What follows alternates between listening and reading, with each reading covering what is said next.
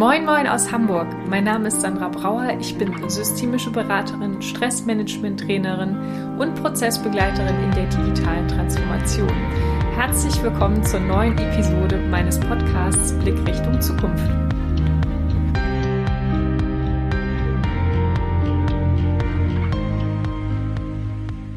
Hallo und herzlich willkommen zur neuen Folge meines Podcasts Blick Richtung Zukunft. Heute geht es um Lernen, nein, nicht ganz, um das Bildungssystem, ja schon eher und vor allem darum, dass sich unbedingt etwas ändern müsste.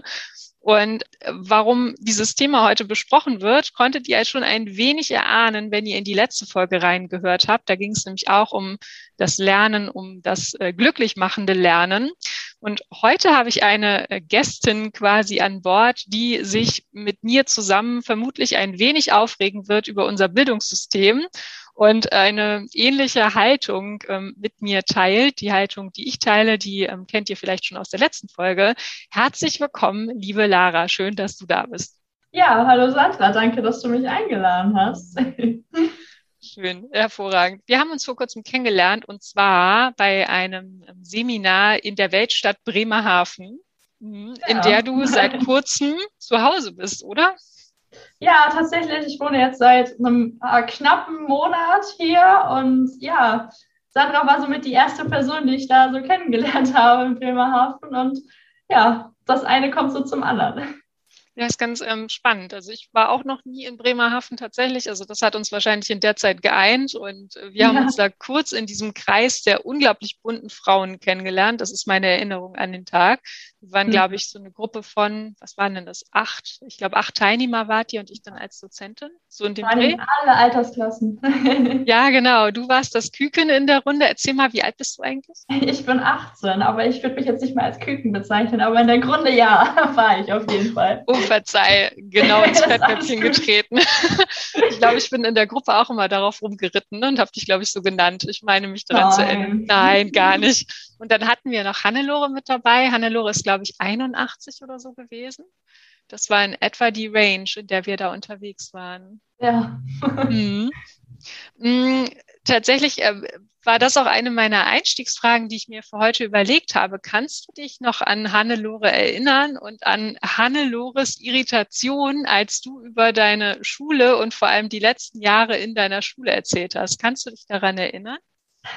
Leider nicht. Ich weiß auf jeden Fall noch, wer Hannelore war. Und ich habe auch definitiv noch ein Gesicht vor Augen. Aber ich weiß nicht mehr genau, warum sie so überrascht war. Ich glaube, es hat was mit dem Schulsystem zu tun. Ich habe keine Ahnung, wie ich da jetzt drauf komme. Aber ich weiß nicht mehr genau, was sie daran so überrascht hatte. Ja, das Spannende ist, glaube ich, auch gewesen, oder für mich das Spannende, ich ähm, konnte eure Gesichter halt die ganze Zeit sehen, aber ihr konntet ja die, nicht die Gesichter voneinander sehen, weil ja. wir in so einer Frontalsituation da saßen. Und ähm, somit sei es dir verziehen, weil ich glaube, ich die ganze Zeit an dieses Gesicht mich zurückerinnere, welches Hannelore da mir entgegengestreckt hat, als du nämlich erzähltest, wie deine letzten Schuljahre verlaufen sind. Und Hannelore ähm, wirkte verwundert bis hin zu irritiert, wenn nicht sogar erschrocken, um es mal so zu sagen. Das waren in etwa, glaube ich, ähm, Hannelores Emotionszustände. Und ähm, das ist im Prinzip auch genau das, was ich immer wieder erlebe, wenn ich mit Menschen in deinem Alter, vielleicht so zwischen 18 und 24 zu tun habe, die mir ähm, davon berichten, wie sie so ihre letzten Schuljahre erleben und den Übergang in Richtung ähm, Beruf. Aber bevor wir da einsteigen, weil das soll mhm. heute ja auch unser Thema werden, ja. Vielleicht nochmal eine, vielleicht noch mal eine kurze Frage. Wo bist du denn eigentlich aufgewachsen? Weil Bremerhaven ist ja nun nicht dein Zuhause, wie wir gerade gehört haben. Genau, ich bin nach Bremerhaven gezogen wegen meinem Studium und äh, ich habe ja eigentlich mein ganzes Leben in äh, Nordrhein-Westfalen verbracht, in der Nähe von Bielefeld. Und ja, ich bin in so einem, ich würde mal sagen, Dörfchen aufgewachsen und wir hatten auch nur so ein Gymnasium und ja, da habe ich so meine Schulzeit verbracht. Mhm. Wenn du äh, Dörfchen sagst und dort so entsprechend aufgewachsen bist, ich assoziiere mit Nordrhein-Westfalen tatsächlich immer einen hohen Anspruch an, an die ähm, Schüler oder im Allgemeinen an das Bildungssystem oder an Bildung. Würdest du das unterstreichen? Ah, ich kann natürlich nicht für andere Bundesländer sprechen. Ich habe ja wirklich nur Nordrhein-Westfalen kennengelernt. Wir sind ja auch nie umgezogen. Deswegen kann ich das nicht so tatsächlich sagen. Aber ich kann auf jeden Fall sagen, gerade die letzten Jahre, der Leistungsstandard war schon da. Also es war nicht so, dass ich da gesagt habe, oh gut, ich habe jetzt sechs Stunden Unterricht gehabt und jetzt kann ich mein Abitur schreiben. Also so auf keinen Fall. Und dann kam ja auch gerade noch Corona dazu. Das hat jetzt auch nicht Sachen vereinfacht. Und ich würde auf jeden Fall sagen, dass da ein Leistungsstandard ist, definitiv. Was meinst du, wenn wir deine Mitschüler und Mitschülerinnen von damals, also bis vor kurzem, wenn wir sie fragen würden, würden die ähnlich antworten oder würden wir da andere Antworten erhalten? Also ich habe tatsächlich natürlich auch mit meinen Freunden darüber gesprochen. Und es ist natürlich, wir sind der Jahrgang gewesen, der jetzt dadurch Corona ja wirklich, ja, drunter gelitten kann man das vielleicht nicht krass nennen, aber wir waren der Jahrgang, der sozusagen nach einem halben Jahr dann die komplette Oberstufenphase in Corona verbracht hat und natürlich dann auch ohne Anwesenheit und es hat am Anfang alles nicht so ganz funktioniert und ich glaube, es ist auch vor allen Dingen dieser Leistungsstandard, äh, der ein Problem ist, wenn er nicht übermittelt wird.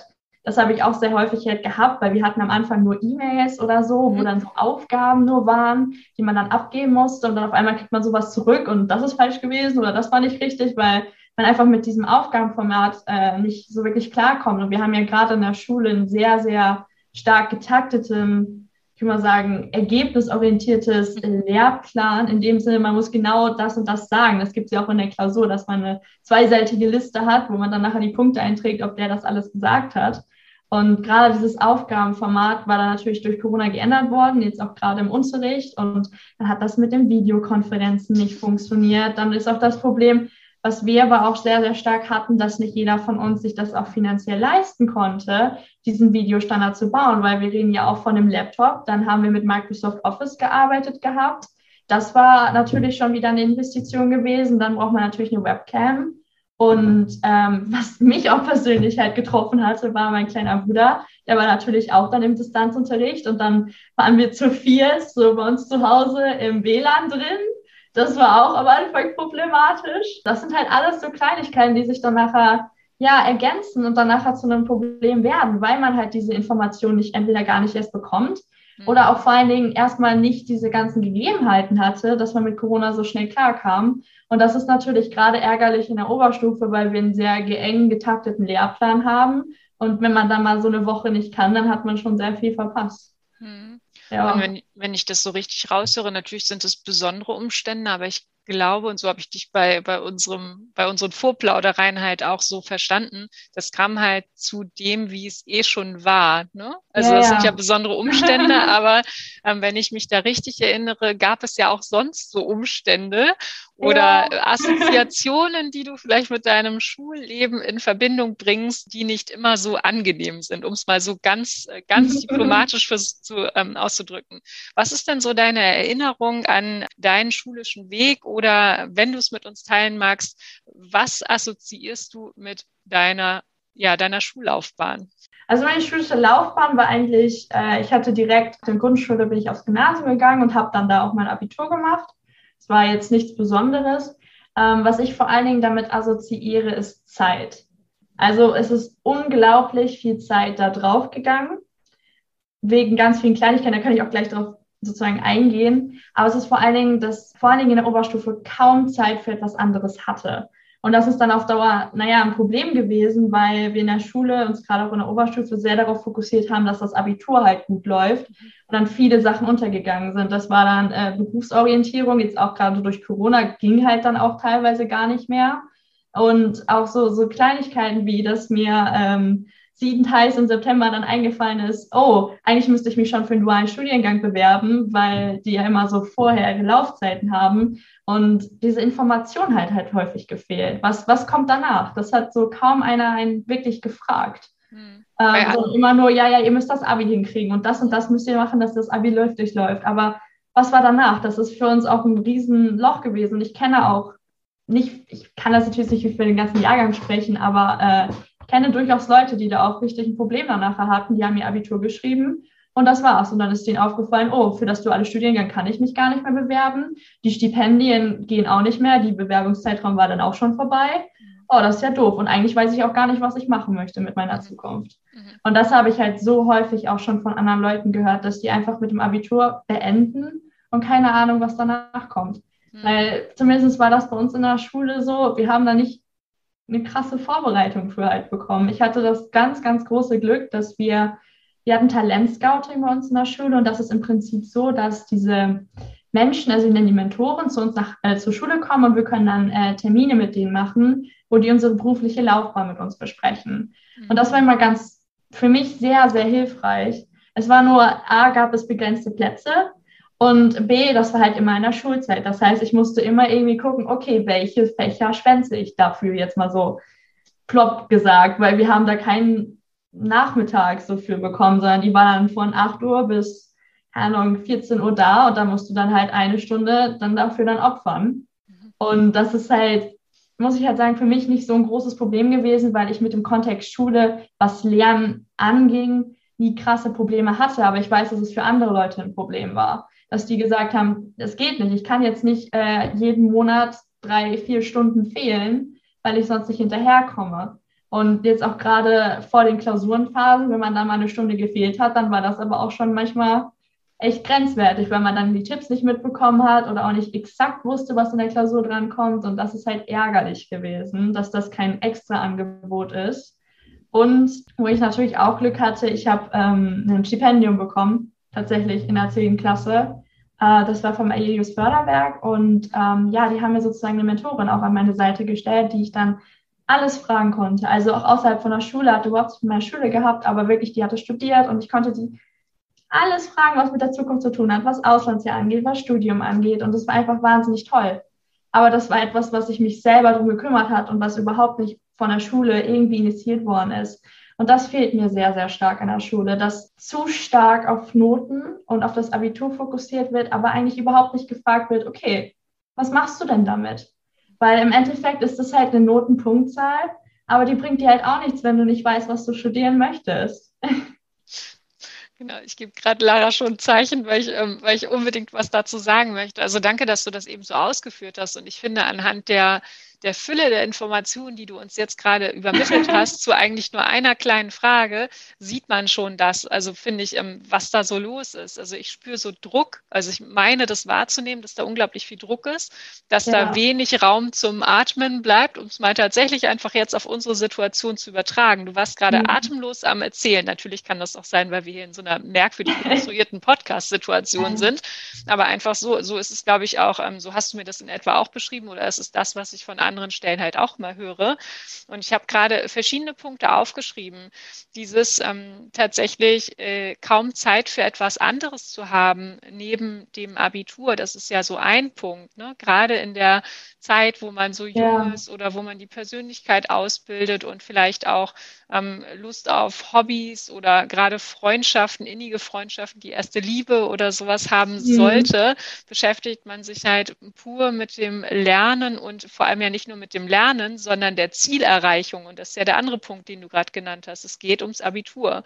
Also ja. es geht darum, möglichst beste Noten anscheinend irgendwie zu produzieren, um halt ein gutes Abitur zu erreichen. Und da habe ich manchmal übrigens den Eindruck, dass Schule wie in so einem Tunnel ist, so ein abgetrennter Tunnel, gar nicht mit Realität zu tun hat, weil vielleicht ja auch die Lehrer so darauf fokussiert sind, euch, durch Abi, äh, euch durchs Abi zu bringen, weil es halt auch ihre Aufgabe vielleicht in dem Moment ist oder so erkennen sie vielleicht ihre Aufgabe an, sodass man aus diesem Tunnel gar nicht aufwacht. Und dann kommt aber ja der nächste Punkt und das ist das, was du gesagt hast, dann ist man plötzlich überrascht und stellt fest, huch, oh, ich muss mich ja eigentlich um meine Zukunft kümmern, weil das Abitur ist ja nur die Bande oder das Werkzeug, um dann in das Berufsleben zu starten. Ja.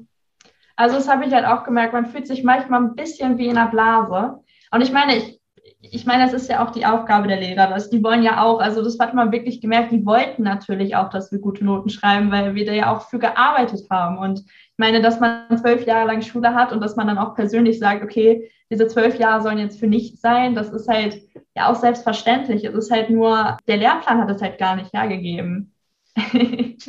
genau, dazu vielleicht auch gleich noch mal eine Bemerkung, weil du hast es jetzt wie selbstverständlich so gesagt. Ich äh, würde das gerne in Frage stellen, was du gesagt hast. Also nicht, weil du das mhm. gesagt hast, sondern weil es vielleicht eine allgemeine Haltung ist. Die Aufgabe der Lehrer oder quasi das Ziel, ein möglichst gutes Abitur zu schaffen. Da würde ich zum Beispiel vom Bildungssystem das sehr in Frage stellen. Ist es wirklich die Aufgabe oder geht es eher darum, dass man eigentlich Inhalte vermittelt, dass man Lust auf Wissensaneignung macht und dass man einen guten Start damit in, ins Berufsleben bereitet. Das ist tatsächlich von mir jetzt eher so eine provozierende Frage an unser Bildungssystem, gar nicht an dich persönlich. Ja. Und ähm, ist es das nicht vielleicht eher? Weil, überleg mal, was du gerade einfach so wie selbstverständlich halt formuliert hast. Ja, das ist halt immer das, was man dann so als Erfahrungswert mitnimmt. Ne? Und äh, ich muss jetzt, da hast du absolut recht, da muss ich dir zustimmen. Es ist natürlich, kann sich dann fragen, ist das so sinnvoll? Hm. Ich muss natürlich sagen, es war jetzt ja nicht so, dass die Lehrer uns nicht auch versucht haben, den Inhalt zu vermitteln und dass uns das Spaß macht. Das war schon da. Es ist nur, erstens hat es der Lehrplan häufig nicht halt hergegeben, dass man mal so einen Extrakurs oder sowas mhm. macht. Und äh, gleichzeitig war halt auch, ja, das Abitur war halt da und da war dann natürlich auch Druck hinter. Und diesen Druck macht man sich dann auch, glaube ich, auf Dauer dann auch ein bisschen selber, weil man halt genau weiß, okay, ich bin jetzt hier zwölf Jahre zur Schule gegangen und ich möchte vielleicht sogar Arzt werden oder Psychologin mit einem hohen NC und kann mir meinen Traum nicht erfüllen oder zumindest nicht sofort erfüllen, wenn das dann nicht gut wird mit dem Abi. Und das ist halt auch, ich finde an sich, dass diese Struktur Abi halt auch in sich halt irgendwie Stress verursacht. Weil ich hatte mal, also wir haben jetzt mal geguckt für Nordrhein-Westfalen, ich hatte das nochmal nachgegoogelt, haben wir nämlich auch nicht mehr sicher. Aber es ist im Prinzip bei uns halt so gewesen, dass wir zwei Jahre lang Schule hatten und das halt äh, bei uns 600 Punkte gegeben hatte.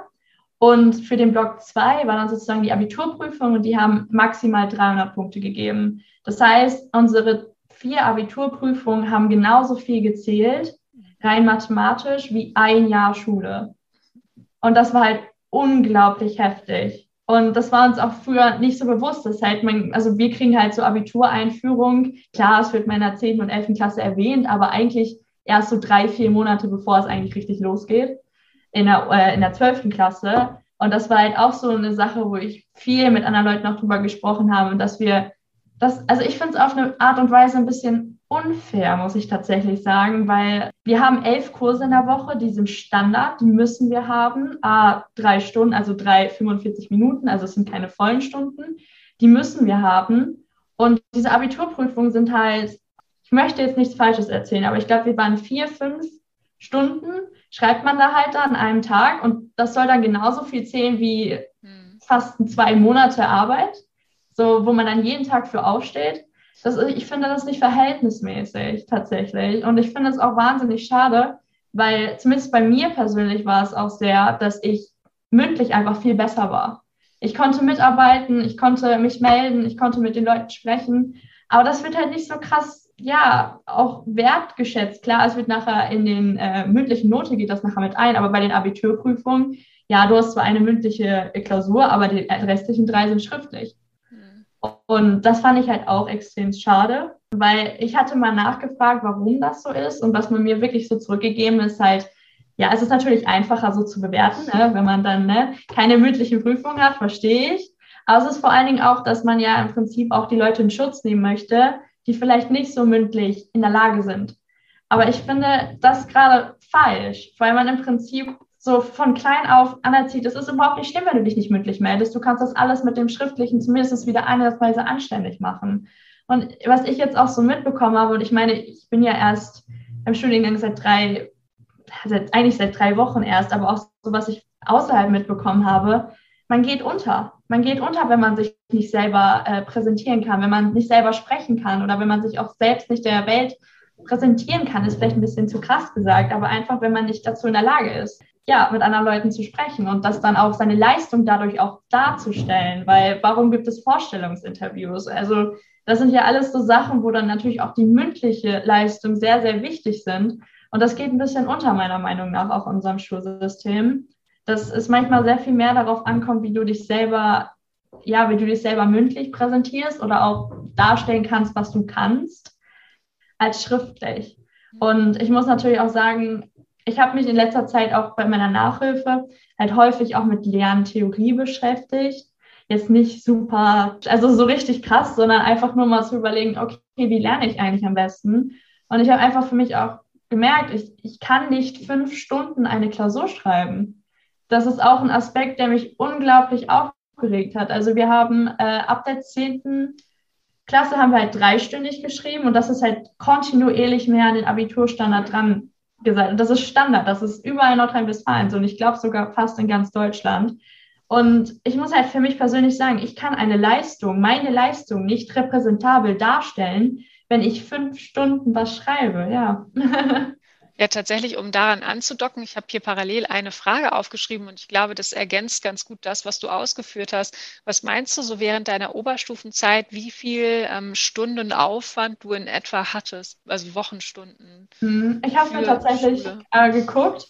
Ähm, bei uns sind Vorgaben elf Kurse mhm. und diese elf Kurse müssen halt drei äh, 45 Minuten sein. Das heißt, wir haben im Prinzip halt 34 Stunden pro Woche, also Stunden sind bei uns 45 Minuten.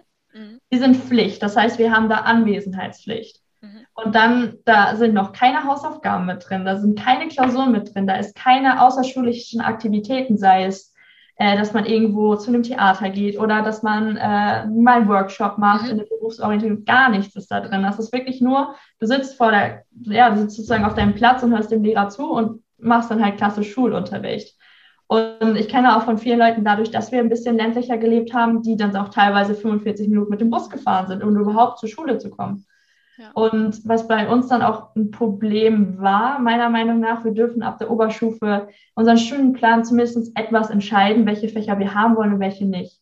Aber bei uns hat das halt dazu geführt, dass wir häufig Freistunden hatten, weil bei uns immer Kurse gelaufen sind und die waren zweispurig. Das heißt, es gibt Schiene 1 und Schiene 2 und da sind jeweils die ganzen Fächer aufgelistet auf beiden Schienen. Und das heißt, wenn ich jetzt zum Beispiel jetzt Mathe hatte, dann hatten die anderen Leute Deutsch oder so.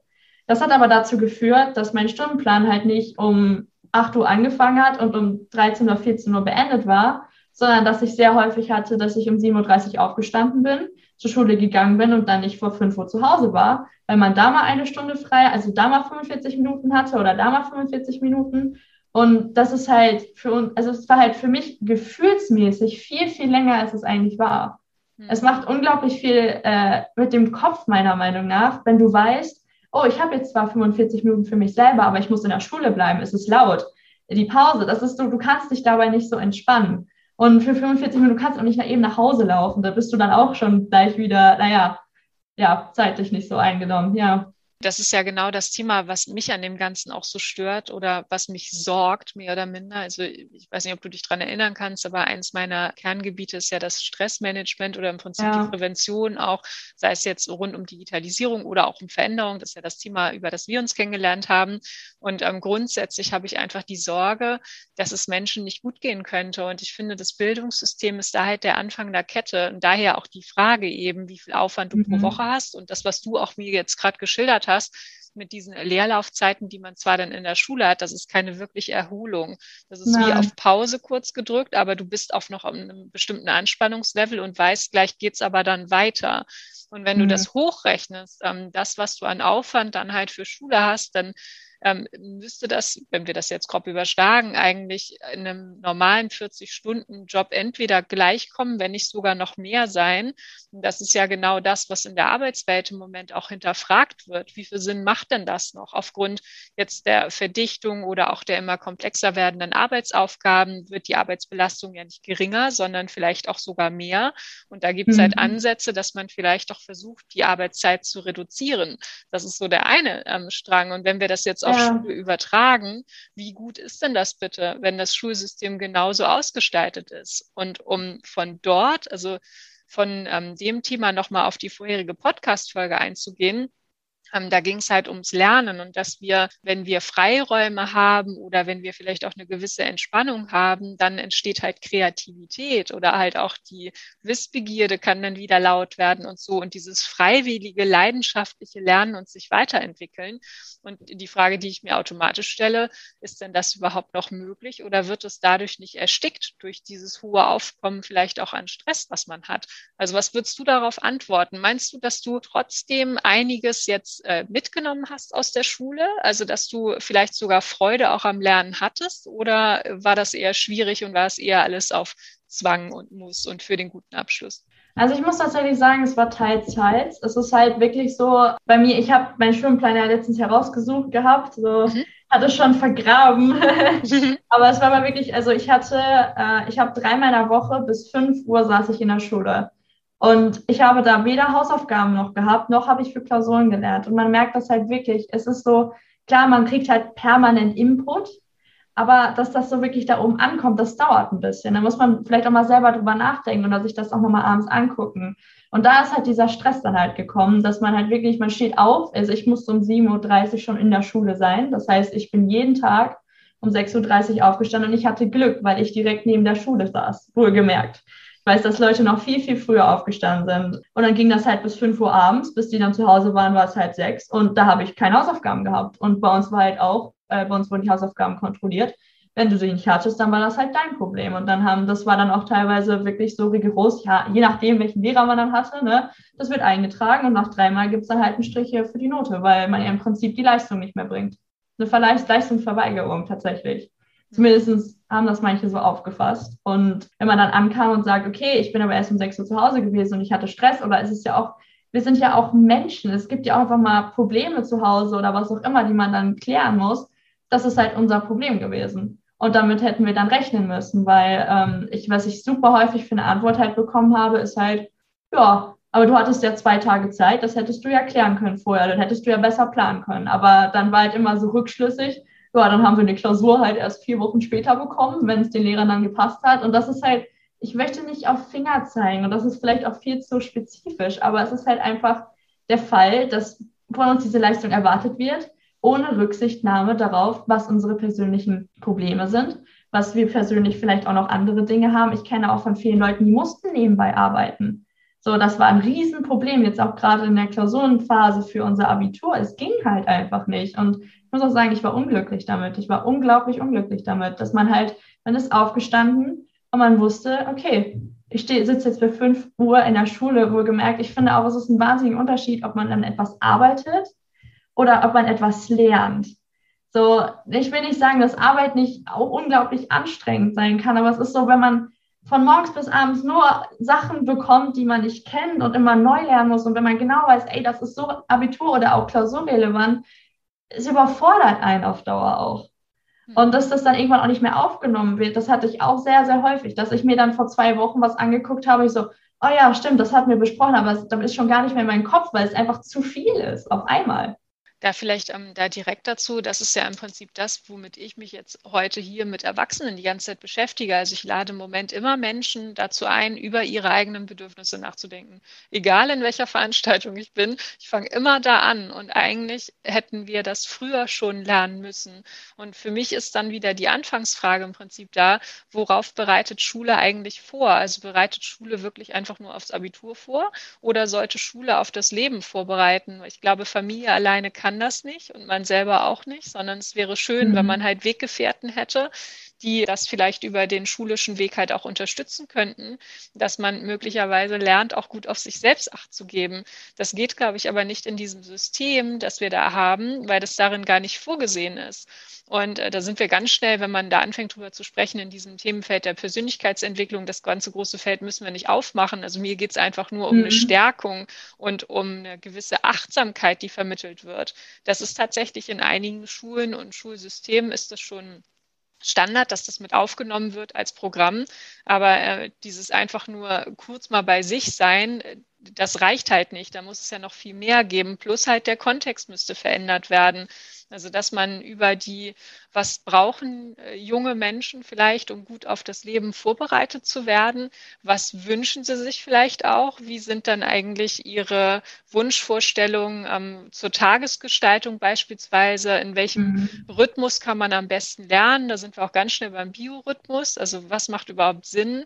Wann sollte man aufstehen? Ähm, wann sind die besten Lernzeiten? Das weiß man häufig ja gar nicht, weil man sich als Schüler und Schülerin diesem System so unterordnen muss, weil Zeit vorgegeben ist. Also ein standardisiertes System, in dem wir uns alle unterzuordnen haben.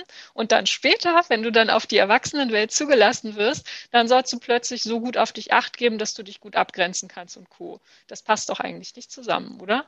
Ja, also das stimme ich dir auf jeden Fall auch zu. Klar, wir hatten gerade von der Oberstufe halt schon Freiheiten, was zum Beispiel die Kursauswahl anging oder ja, aber es ist halt grundsätzlich, man ist in einem so eng getakteten System, das von morgens bis nachmittags halt vorgegeben wird, wo man auch wenig Mitspracherecht ist. Also das merke ich jetzt auch gerade in der Uni. Ähm, man hat halt einfach wir haben jetzt ja nur noch ein paar Kurse und der Rest ist halt Freizeit. Also Freizeit ist jetzt, jetzt krank gesagt, aber muss sich selber organisieren. Und man kommt halt aus einem System raus, wo dir das von A bis Z eigentlich fast vorgesagt wird und auf einmal sollst du es können. Und das mhm. ist auch irgendwas, was mich an der Schule sehr, was ich schade finde, ist auch einfach, es wird uns nicht sowas beigebracht. Wie lernt man eigentlich richtig? Das wird nie gefragt. Es wird immer nur gesagt, das musst du lernen.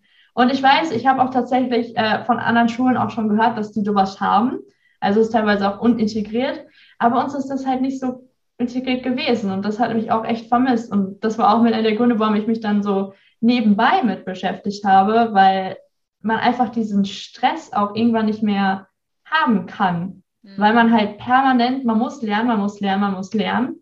Aber man weiß auch eigentlich gar nicht wie. Und dann ist das auch ganz schnell, dass man den Überblick verliert. Selbstorganisation oder Zeitmanagement ist da auch ein ganz, ganz großes Thema. Und ich weiß auch, äh, so zurückblickend zu meiner Abiturzeit, äh, Wochenende war nicht Freizeit. Häufig, häufig. Weil man halt einfach auch, ja, gute Leistung ist halt nicht alles. Und irgendwann kriegt man das halt mit. Stichwort Stipendien. Das ist ja auch so, was wir noch ansprechen wollten. Das ist halt, dass für viele Sachen halt einfach das nicht mehr reicht. Also zum Beispiel bei meinem Studiengang war das halt auch so. Ich musste ein dreiseitiges Motivationsschreiben schreiben, warum ich diesen Studiengang mache oder warum ich für diesen Studiengang eigentlich ja, sozusagen pass passend bin. Und dann kann man nicht mit Schule ankommen, weil das sozusagen so standardisiert ist, dass das jeder macht, dass man damit auch nicht mehr auffällt. Da fasse ich mir gerade an den Kopf. Ich versuche das gerade mal für die anderen in, in Worte zu fassen, weil ich immer denke, wie krass ist das eigentlich? Also ein Stipendium braucht man ja meistens. Ne? Ein Stipendium fordert man ja nicht einfach so an, sondern meistens ist es eine hilfreiche Unterstützung fürs Leben. Ich glaube, das ist ein häufiger Grund. Manchmal vielleicht auch als Add-on, so als Gratifikation für besondere Leistungen. So kenne ich das. Mhm. Du musst mich korrigieren, wenn ich da irgendwas Falsches ja. sage. Und ähm, wenn ich dann quasi das nicht bekommen kann, wenn ich gute Noten schreibe, wenn das nicht ausreicht, sondern ich vielleicht noch ehrenamtliches Engagement oder so nachweisen muss, vielleicht noch sogar ein kleiner Nebenjob neben der Schule, dann endet es ja in totalem Stress, weil du hast uns ja eben schon von dem Schulsystem erzählt, wie es funktioniert. Und wenn ich dann noch andere Belege bringen muss, dass ich halt dann es auch noch wert bin, ein Stipendium zu bekommen, da haben wir ja nochmal einen Zusatz. Also wie soll mhm. denn ein junger Mensch das aushalten? Die Frage stelle ich mir gerade. Ich muss halt sagen, ich ja. habe das ja durch erlebt. Also bei mir war halt häufig so 40 Stunden Woche halt Schule, wenn es gut läuft. Und dann halt, ich habe einmal in der Woche meine Freunde gesehen und unter der Woche war dann entweder Sport oder halt mein Ehrenamt, mhm. weil ich genau wusste, es ist halt, es ist nicht standardisiert. Also es gibt halt schon Stipendien, die da auch drauf eingehen und auch auf Bedürftigkeit drauf eingehen, so ist es gar nicht. Aber häufig die großen Stipendienwerke wie Wirtschaft oder Studienstiftung oder auch, äh, also ich kann jetzt nicht alle aufschreiben, mhm. aber die 13 größten Stipendienstiftungen, die sagen halt alle, ja, du musst gute Noten schreiben. Das muss nicht unbedingt 1,0 sein, aber wir reden hier schon von über 2,0. Ne? Und ähm, ja, und dann natürlich ehrenamtliches Engagement. Und je nachdem, was du für eine Förderung haben willst, also je mehr Geld, jetzt plump vielleicht gesagt, das ist natürlich auch sehr verallgemeinernd, aber je mehr Geld du haben willst, desto mehr musst du fordern. Und dann ist das denen ja, dann musst du mindestens ein Ehrenamt haben und das nicht erst seit zwei Monaten, sondern schon mehrere Jahre. Und das war bei mir halt auch so. Ich hatte halt neben der Schule halt ein Ehrenamt gehabt. Ich habe im Jugendvorstand gearbeitet für einen Sportverein. Dann hatte ich äh, Orchester, auch wir waren Musikgymnasium. Da hatte ich im Orchester mitgemacht. Dann musste ich auch irgendwie Geld verdienen, habe ich Nachhilfe gegeben. Das hat sich halt alles unglaublich aufsummiert, dass ich halt wirklich abends dann ins Bett gefallen bin. Und das war alles natürlich war es für mich, aber ich habe, es hat sich manchmal nicht so angefühlt, dass ich das für mich tue, sondern einfach nur, weil man diesem Standard entsprechen muss. Das ist natürlich vielleicht auch immer so eine Sache. Man macht sich selber Druck irgendwann natürlich auch gerade, wenn man zum Beispiel auch auf sowas angewiesen ist. Das ist halt auch, wo wir uns häufig drüber geredet haben, eine Privatuni, wenn man sich die leisten kann, das ist natürlich schon immer dann so eine Exit-Strategie. Manchmal nicht immer, aber und das ist halt viel passiert nicht immer. Und ähm, wir haben ja den NC, das ist ja auch eine ganz, ganz große Diskussion. NC ist auch etwas, was Druck macht von außen. Und ich muss halt sagen, ich hatte Glück, ich, ich bin damit klargekommen. Also es war nie, dass ich im Gymnasium das Gefühl hatte, ich komme nicht hinterher.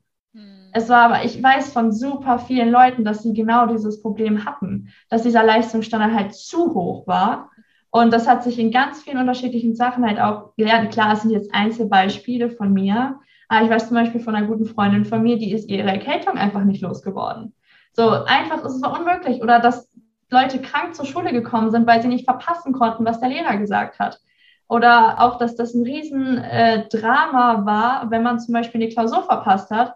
Weil bei uns war halt die Regel, ja, also wir dürfen eigentlich maximal nur zwei Klausuren pro Woche schreiben, aber wenn du fehlst, dann ist das egal. Dann ist es häufig abhängig vom Lehrer. Natürlich, du kannst es ein bisschen absprechen, aber wann der die Klausur stellt. Und dann hat, ich hatte eine Freundin, die hat vier Klausuren in der Woche geschrieben und das war legal. Und diese vier Klausuren zählen halt 50, äh, nee, 25 Prozent unserer ganzen Schu Halbjahresnote. So, das ist noch so ein Stichpunkt, warum ich Klausuren ein bisschen, naja, ich finde, sie man kann doch mal einen schlechten Tag haben. Das meine ich so. Ich habe manchmal das Gefühl, Schule nimmt überhaupt keine Rücksicht so krass auf ja, persönliche Sachen, wie dass man vielleicht mal Probleme hat, dass man vielleicht nicht hinterherkommt, dass man vielleicht ein Fach nicht kann. Ich kenne so, ich kenne wirklich mehrere Leute, die sind wegen zwei Fächern sitzen geblieben und sind in anderen Fächern so wahnsinnig gut. Du redest mit denen und denkst so, krass, sind die gut. Und dann müssen sie wegen Französisch oder keine Ahnung und Deutsch bleiben sie dann halt sitzen. So, und das ist, ich finde, es ist zu stark standardisiert, meiner Meinung nach. Cool, total cool. Also ich glaube, wir könnten uns sehr, sehr lange noch darüber unterhalten. Ich hatte ja gesagt, ich gucke ein bisschen auf die Uhr, wir sind schon einen Tick drüber. Aber das, was du gerade gesagt hast oder auch deine Ausführungen gerade am Anfang, haben mich jetzt nochmal dazu eingeladen, meine Lieblingsfragen halt zu stellen. Du kennst die aus dem Seminar von neulich schon. Mhm. Wozu das Ganze? Also tatsächlich ähm, äh, häufig wenn man so in so Systemen drin ist, so würde ich das jetzt beschreiben, dann merkt man gar nicht, was man da macht, sondern man ist halt ja. Teil dieses Systems.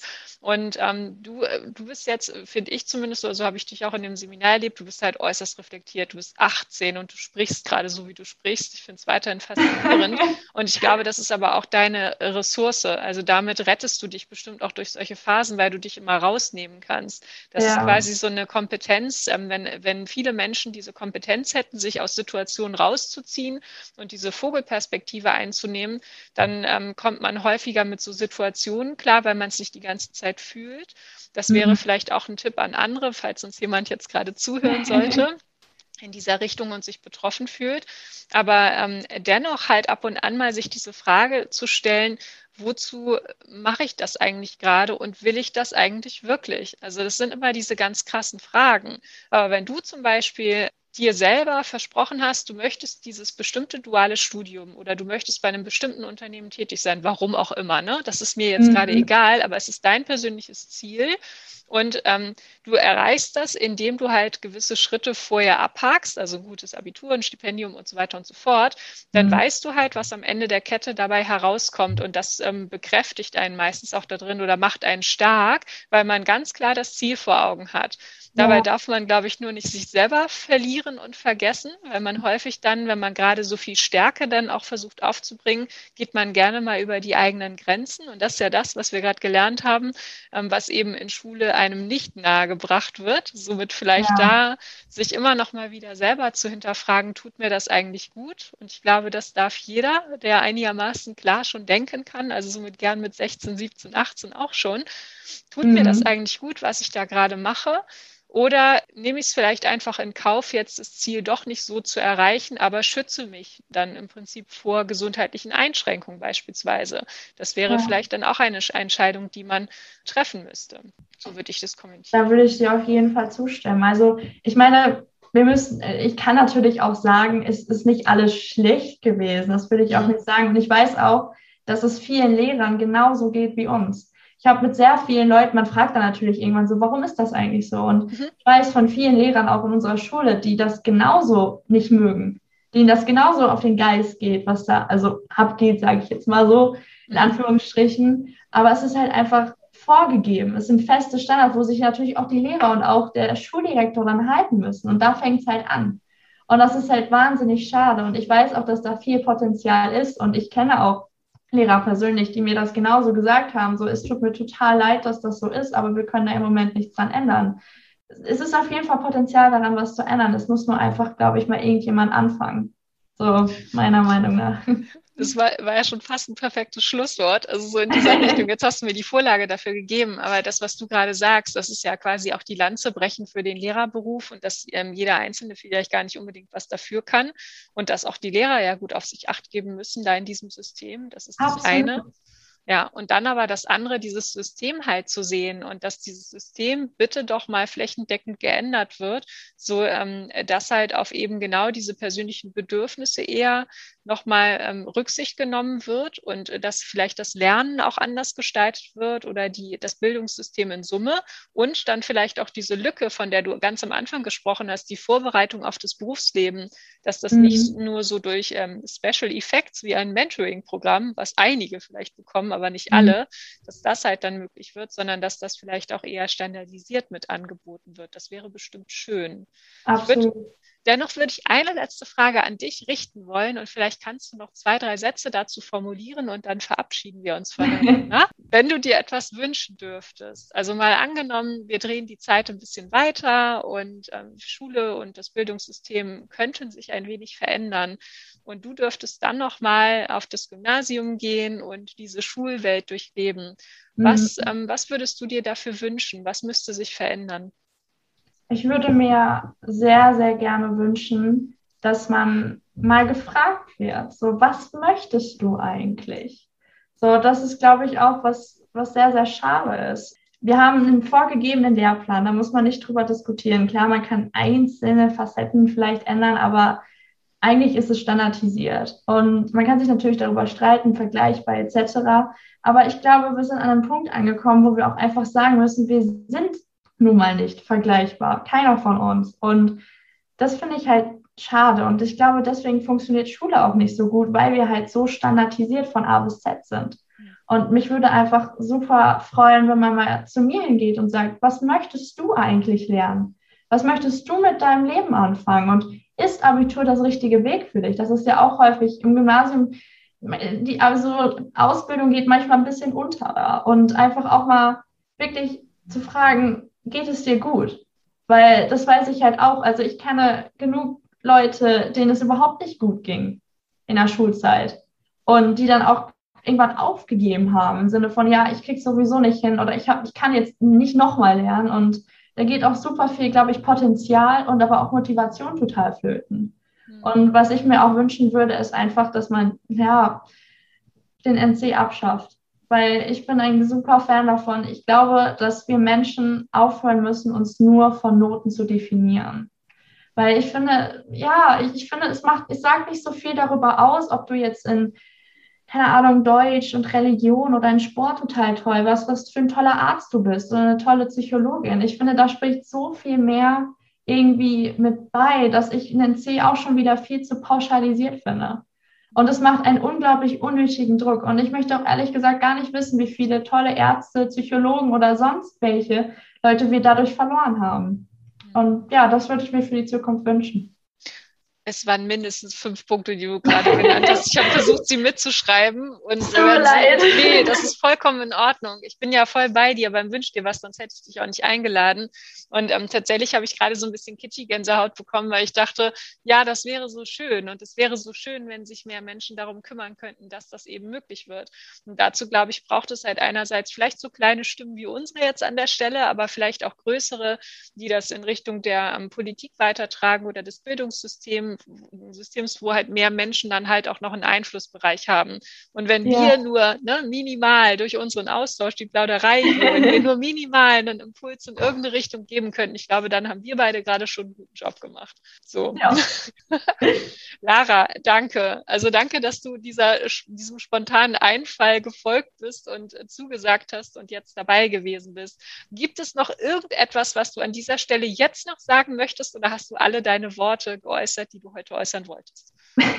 Also ich glaube, man kann da noch sehr, sehr viel länger drüber diskutieren, aber doch, ich bin eigentlich ganz zufrieden und ja, auf jeden Fall, das passt schon. Prima. Dann ähm, nochmal herzlichen Dank. Und wenn unsere Zuhörer und Zuhörerinnen an dieser Stelle irgendwelche Fragen haben oder vielleicht auch ähm, Kommentare in dieser Richtung oder auch eigene Erfahrungswerte, möglicherweise auch konträre Meinungen oder es eine Lehrerstimme, Lehrerinnenstimme gibt, die sich dazu auch nochmal äußern möchte, dann freuen wir uns sehr und wir schauen mal, was passiert. Somit danke an dich, Lara, und danke ja. an alle, die gerade zugehört haben. Bis bald. Macht's gut. Tschüss. Tschüss.